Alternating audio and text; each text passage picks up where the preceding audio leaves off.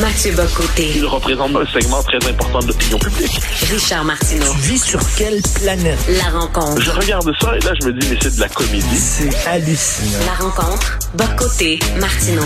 Mathieu, on a vu à Montréal ce week-end des gens euh, sortir dans l'allégresse et la joie, célébrant le fait que des, euh, que des gens ont été massacrés. On a même distribué des bonbons en disant que c'était un grand jour. Est-ce que c'était un peu comme ça à Paris? Est-ce que tu as vu des manifestations comme ça aussi? Enfin, un peu moins à Paris parce que ces manifestations-là ne seraient pas vraiment autorisées, mais il y, a des, y, a des, manifestations de joie spontanée, entre guillemets. Mais on en a vu à New York, on en a vu à Barcelone, on en a vu à Londres, on en a vu à Sydney. Je précise qu'à Sydney, d'ailleurs, c'est une vidéo qui tourne beaucoup sur les réseaux, et elle me semble authentique. Là, je, je, je prends cette réserve-là, mais elle me semble authentique.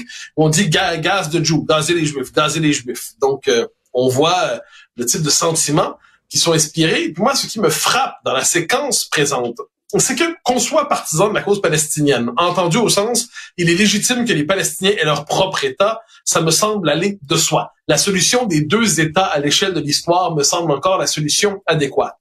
Mais qu'est-ce qui se passe quand, comme la mairesse de Montréal l'a fait, quand la gauche française l'a fait, on dit les terroristes du Hamas, ce sont les forces armées ou les groupes armés palestiniens c'est que dans les faits, ce qu'on nous dit, c'est que ce sont, parce que moi, je serais le premier à, distinguer les terroristes de la cause nationale palestinienne. Alors, quand eux-mêmes reconnaissent le statut de, de, groupes armés palestiniens, ils disent ce sont les vrais représentants du peuple palestinien. Et dès lors, ils nous disent que le Hamas, qui est composé d'égorgeurs, d'assassins, de meurtriers, qui pratique la terreur la plus sauvage qu'on puisse imaginer, qui vient de pratiquer le plus grand massacre de Juifs depuis la Deuxième Guerre mondiale, soit dit en passant. Faut juste pas l'oublier. Eh bien, ça, ce serait des représentants légitimes de la cause palestinienne moi, je suis frappé de voir à quel point ceux qui sont sortis dans la rue en, disant tout de suite c'est une manifestation de résistance des Palestiniens, euh, soit ils connaissent mal la question, puis ils oublient que le Hamas c'est une tendance parmi d'autres chez les Palestiniens. Le Hamas qui est pas le Hezbollah, qui est pas non plus le bon, donc c'est euh, qui est pas l'autorité palestinienne, c'est des tendances distinctes. Ou alors, ou alors, ils le savent et ils assument l'idée qu'égorger des bébés, et puis c'est une c'est une option légitime de résistance, comme ils disent. Et là, ça pose la question suivante, c'est-à-dire, on peut parfaitement, dans un conflit, il y a des dommages collatéraux. D'accord, je l'accepte, je comprends que dans un conflit, il y a des dommages collatéraux, et c'est regrettable, puis souvent, quand Israël intervient en Palestine, euh, chez les Palestiniens, il y a des dommages collatéraux, c'est condamnable chaque fois. Mais c'est pas la même chose des dommages collatéraux que faire des civils des cibles explicites. C'est pas la même chose qu'aller prendre des otages dans un pays, des otages civils. Parce que moi, dans ce que j'ai vu dans les scènes depuis samedi, j'ai deux, appelons ça des souvenirs historiques qui remontent à, mon esprit. Il y a les Einsatzgruppen, c'est-à-dire ces commandos SS responsables de la Shoah par balle, qui tuaient les Juifs parce que Juifs d'une balle au moment du début de la Shoah et aussi les razzias barbaresques où on rentre dans un territoire ennemi pour être capable de prendre des otages et les ramener chez soi comme objet de négociation ou comme piège. Donc, voyant tout cela, je me dis que les amis de la cause palestinienne, euh, quel que soit le sens qu'on donne à cette cause, hein, soit les plus ardents, soit ceux qui pensent que les deux États c'est une bonne chose, devraient se dire que le Hamas n'est pas le bon représentant de cette cause aujourd'hui, et applaudir dans les 24 heures qui suivent de tels massacres, moi, j'appelle pas ça le soutien à la cause palestinienne, j'appelle ça la complicité avec la barbarie. Au lendemain de l'assassinat de Pierre Laporte, il y a des euh, souverainistes qui ont dit le Felkis, c'est pas nous. Les Felkis, ce n'est pas nous. Euh, c'est pas notre branche armée, ça n'a rien à voir. Euh, bon, est-ce que tu as entendu, est-ce que tu as vu, toi, sur les médias sociaux, parce que j'imagine que tu t'es informé euh, pour tes chroniques que tu fais à Paris, est-ce que tu as vu, toi, des messages de, de, de, de dirigeants, de responsables de groupes pro-palestiniens qui pourfendaient et condamnaient ces actes-là? Je t'avouerai qu'on est surtout à l'heure des nuances exagérées en ce moment. Euh, on le voit notamment, je me permets de revenir vers la France insoumise. La France insoumise, c'est la gauche radicale en France. Euh, il y a aussi des mouvements comme Révolution permanente, ça c'est des c'est comme des, des oins mais quand même, euh, qui disent que c'est un soulèvement du peuple palestinien. Donc on n'en est pas aux nuances, on en est à l'applaudissement. Dans le cas de la France insoumise, plusieurs sont là pour dire ce n'est pas une violence des Palestiniens, c'est une contre-attaque. C'est de l'autodéfense. Donc ce qui s'est passé depuis samedi, c'est l'autodéfense d'un peuple contre son oppression. Qu'est-ce qu'on dit par là? C'est que finalement, c'est une défense légitime. Euh, ce qui revient, soit en passant, qu'on utilise l'armée, l'expression forces armées ou groupes armés palestiniens plutôt que terroristes. Hein, on a vu la Radio-Canada où on a dit n'utilisez pas le terme terroriste, utilisez d'autres termes C'est quand même particulier. Et j'ai l'impression qu'on n'est pas en ce moment, euh, on voit le discours de l'Iran. L'Iran qui est assez intéressant. L'Iran nous dit, c'est pas nous qui l'avons fait, mais c'est quand même merveilleux. Félicitations pour le beau travail, votre beau travail en quelque sorte. Donc j'ai pas l'impression. Ensuite, on trouve des individus, on s'entend. Il y a des individudus qui condamnent sans le moindre doute, euh, issus du, du, monde arabe, du monde musulman. Mais les organisations qui en ces matières, je dis pas qu'il y en a pas, je, je, je les ai pas vus. Et la tendance lourde pour l'instant, c'est la compréhension. Puis surtout, surtout, on attend qu'Israël fasse sa première bévue pour dire ah ben vous voyez en oui. fait le véritable scandale il est là. Donc ils guettent, ils attendent la première bévue et on s'attend bévue il y aura dommages collatéraux il y aura, et regrettable tous ces, tous ces dommages collatéraux sont, mais ils attendent ça, donc ils suspendent leur intervention, ils suspendent leurs commentaires, le temps de voir la situation virer avec la contre-attaque euh, de Tsahal, des Israéliens, et là ils vont dire, là, vous voyez où est la vraie domination, et ce qu'on a vu. Puis on entend ça souvent, soit dit en passant. On nous dit, euh, tout ce que les, euh, le Hamas fait depuis samedi, les Israéliens le font déjà c'est pas tout à fait exact.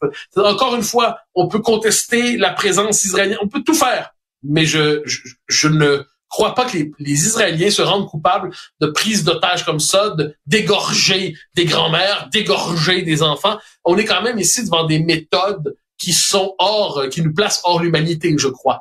Euh, et ça, je pense, ça fait partie des choses qu'on doit mentionner. François Legault a bien sûr euh, condamné ces gestes-là. Et là, il y a quelqu'un comme Raed Hamoud, puis je le nomme parce que c'est pas n'importe qui. Là. Le gars, il, il, a animé des, des émissions à, à Télé-Québec. Il était chroniqueur à des émissions. Donc, il était chroniqueur, entre autres, au Monde à l'envers, à TVA.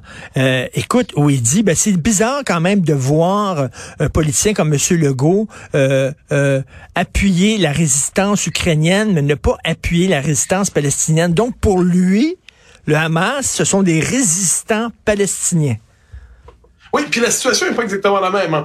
C'est une chose d'affronter l'armée russe, puis de tirer sur des Russes en uniforme qui viennent d'envahir un pays, et puis rentrer dans un pays pour égorger des enfants. Je, Ouais, c'est quand même une distinction qui me semble pertinente. Mais je ne doute pas une chose. Je tiens à rassurer M. Raed je ne doute pas un instant qu'il poursuivra sa belle carrière dans les médias québécois parce que de tels propos chez nous ne sont pas jugés condamnables. C'est ça, moi, que je trouve tout à fait fou là-dedans. C'est un propos comme le sien, qui est un propos, et on comprend bien, là, qui, à mon avis, est un propos absolument scandaleux, eh bien, dans l'écosystème médiatique québécois, c'est pas ça qui est vu comme un propos condamnable. C'est davantage François Legault qui, quelquefois, peut être vu comme condamnable ce sont ceux qui soutiennent Israël avec toutes les critiques qu'il faut faire de Netanyahou et ainsi de suite, qui sont vus comme condamnables. Mais M. Euh, Raed demeurera, je n'en doute pas, un interlocuteur légitime de la médiasphère euh, fédéralo-subventionnée au Québec. Il y trouvera sa place. Mais on est rendu vraiment euh, à une époque où il faut faire la distinction entre se battre contre une armée en uniforme et aller égorger et décapiter des enfants de deux ans.